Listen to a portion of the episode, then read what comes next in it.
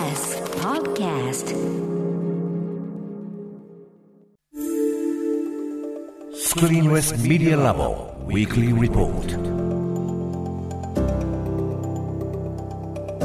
TBS ラジオが設立した音声メディアなどの可能性を追求する研究所スクリーンレスメディアラボ毎週金曜日のこの時間はラボの研究員フェローの方々に音声メディアに関するさまざまな学術的な知見やトピック研究成果などを報告していただきます。今日報告していただくのはラボのリサーチフェローで情報社会学がご専門拓殖大学非常勤講師の塚越健二さんです。よろしくお願いします、はい、よろしくお願いします。よろしくお願いします。さて、今週はどんな話題ですか？はい、今回はですね、うん声を失った人がより自分に近い声をすぐに届けるというですね、はいえー電気式人工口頭というものについてご紹介したいと思います。口頭というのは喉の頭と書いて口頭。はい、そうなんですね。これはですね、どういうものかというと、はいあの喉頭がんとか咽頭がん、あるいは食道がんなどで、まあ、口頭を摘出するっていうことで、まあ、様々な 理由で声を失う方がいらっしゃって、うん。まあ、1年間で世界に約30万人って言われていて、ね。日本でもやっぱ4000人ほどいらっしゃるということで、うん。もちろんこれ以外にもあの ALS とか、はい。他にもいろんなことでこう声を失う方っていらっしゃるわけなんですね。はい。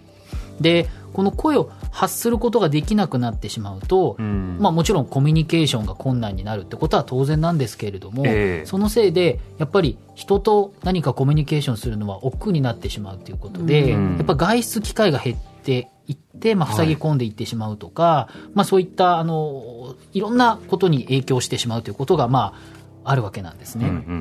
うん。でそういった人たちのためにですねこの電気式人工口頭という装置が使われるものもあるんで使われることがあるんですけれども、ええ。これまでですね、えっとまあ、皆さん調べていただくとすぐ出てくるんですけれども、はい。こう小型のこう懐中電灯のような装置がまずありまして、うん。それをですねえ自分の首にこう喉元というか首の下あたりにこう当てるんですね。え。で当てることで発音をサポートするっていうのが、まあ、これまでよくあったものなんですね、うんうん。今ちょっとスタジオで写真もあって写真を見ていただいているんですけれども、見たことあります、えうん。なんかありますかね、うん。これあの、与謝野薫さんとかね、政治家の方はいが、はいあの、喉の癌で、うん。あの、手術された後にメディアインタビューに答えるときは、喉にこれを押し当ててうん。お話しされてましたよね。そうですねでこういったものが結構あったんですけれども。見た目はちょっと電気シェーバーみたいな感じそうそうに見えますかね？電気シェーバーのねこの上のあれがないみたいな形なものなんですけれども、あの片手で首にこうずっと押し当てないとならなかったり、はい。どうしても発音がですねもうロボットのような無機質な音になってしまうんですね、うん。バーって流れてるものの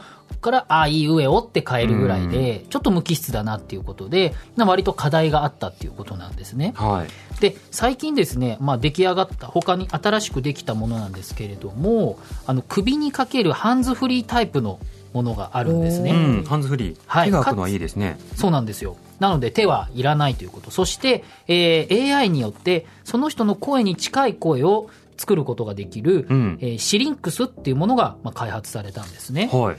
あの今スタジオでちょっとお写真見ていただいてるんですけれども、このシリンクスは商品名ですか？商品名です。うんうん。これ本当に首にガチッと固定している、なんでしょうね。ヘッヘッドホンを、ちっちゃいヘッドホンを首に下げてるるみたいなものなんですけれども、ちょっとヒーローみたいでかっこいいですよ。そうなんですよ。うんあの、割と見た目がやっぱり重視してるということでヒ、ロアカにこんなキャラがいてもおかしくないような。そうです。確かに、いるかもしれない。うん。で、このシリンクスを開発したのが、またですね、現役の東京大学大学院の院生であるですね、はい竹内正樹さんを中心としたチームシリンクスっていうことで、よえっ、と、5人ぐらいの、本当に学生さんたち、まだ20代半ばの人たちで作ったっていうものなんですね。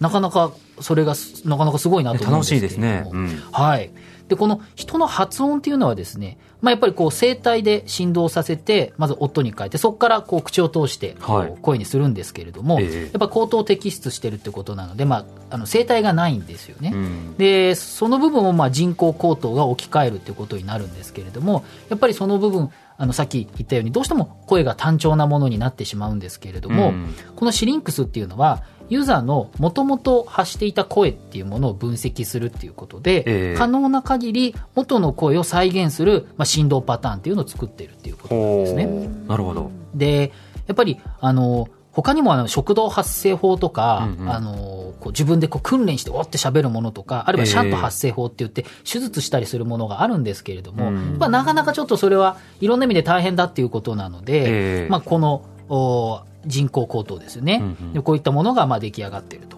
でこのチームはですね今年の5月毎年3000以上のチームが世界から参加しているマイクロソフトが主催している学生開発コンテストの2020イメージカップ世界大会っていうので、まあ、ええ準優勝になってるんですね。へー。学生さんたちこう作ってるのなかなかすごいじゃんっていうことで、うん。賞も取って一気にこう注目もされましたし、うんうん。かつですね、えー最近ですね、こう次世代のエンジニアとかデザイナーの支援が目的になっている、うん。国際エンジニアリングアワードのジェームス・ダイソンアワード2020っていうのがあるんですけども、うんうんうん。あの、あのダイソンですね。あのダイソンですか、はいうん。そこの、吸収力をあの、吸引して失わないやつ。掃除機やってるところですけれども、はいそこがですね、そこでもですね、日本国内最優秀賞も受賞しているということで、すごい。ベイマックスみたいなね。ですよなんかね、すごいですよね。科学アカデミーで優勝して注目をされる少年の物語ですよ。そうなんです。で、うんやっぱりこうやって学生さんたちが、こう、いろんなものを意欲的に作ってるってことは結構あるみたいで、はい。他にもね、たくさんいろんな、こう、開発あるんですけれども、ここが、うんまあ、賞を取って、さらに、その国際ファイナリスト、はい。国際版のトップ20に、このシリンクスがもう選出されているので、へー。まあ、これからあの選考があるんで、どうなるかわからないですけれども、うん。まあ、いずれにしても世界トップ20に選ばれるっていうことなので、はい。まあ、かなり進んでいると言いますか、うん。あの重要になっているなっていうのはわかりますよね。世界で30万人ほど当事者がいらっしゃって、うん。日本でもね、数千人いらっしゃるわけですから、そうした方々の生活の質とかは、これがあるとぐっと上がりそうですけどね。もちろん人によって向き不向きあると思いますけれども。あのやっぱり開発者の人も言ってるんですけれども、うん。なんかもう10年、20年ぐらい、あんまり進化がなかったと、この分野は人工高等。なので、えっと今の AI とかいろんなものを使えば、もっとできることがあるんじゃないかっていうことで学生さんたちで始めて、今なんかは、あの今、企業の方とかと、まあ、組んだり、今、また、ね、賞を取ったということでネットワークもできていくので、あの学生で起業して、まうん。あ、これからあのなんとか製品化していこうということなんですけれども、今のところはですね、まだ、あの、人間の声に近いかっていうと、まだそこまで、えーその、質の部分で、まだ課題はあるっていうことなので、うんそこはもう少し AI の技技術をか開発するとかですね、鍛えるっていうことで、まあ、もっとやっていこうということが、うんまあ言われているというわけなんですね。なるほどね。先ほどメインセッションでね、その、あの辞書の話をしてたんだけれども、正しい発音は何なのかっていうことも時代によって変わるって話もちょっとしてたんですが、はい。この機会なんかもねあの含めて発声の意味が変わってくると、うん。そもそも発音とは何かとか、うん。言葉とは何かってまた考える機会が増えそうですよね。そうですよね、うん。でそこにコンピューターが導入されてくるので、はい。こうね、い今時の発音にそれが変わるとかどうとか、うん。そういうことももしかしたらあのできるかもしれないし、はい。そういったものも、まあ、今、チキさんおっしゃったように、いろいろこう変わりはあるのかなっていうふうに思いますね。うんうんでやっぱりこれあの声を失った人の支援を他にもですねあのセッション22の頃にあのお話した話なんですけれども、まあ、あのタイピングしてうんそれを自分の声のように話してくれるっていう合成音声サービスなんかもあるんですよね。はいなのでこういうのも使ってもらって一方でもうすぐ自分の声で発あの発音したいよとか、まあ、家族とか近しい人のコミュニケーションの時にはこういったものを使っても人工コートを使ってもらうみたいに、まあ、どんどん使い合わせでこう、ね、その声を失ってるっていう方がもう全然普通にこうできるようになっていくっていうことが、うんうん。まあ、非常にいいのかなと思っていてまあ健常な人だってねね今日はちょっと面倒だから電話せずに LINE で送るねとか、うん。後でメール送るねとか手段使い分けるじゃないですか。そうですね、うん。なので必ずしもあの声だけじゃないっていうわけですよね。いろんなコミュニケーションの仕方があるということなので、こういうのが、まあ、増えていくといいかなというふうに思っておりうます。ん、ちょっと注目したいですね。塚越さんありがとうございました。来週もよろしくお願いしおます。願いします。スクリーンレスメディアラボウィークリーリポートでした若手動かす。荻上チキ。セッション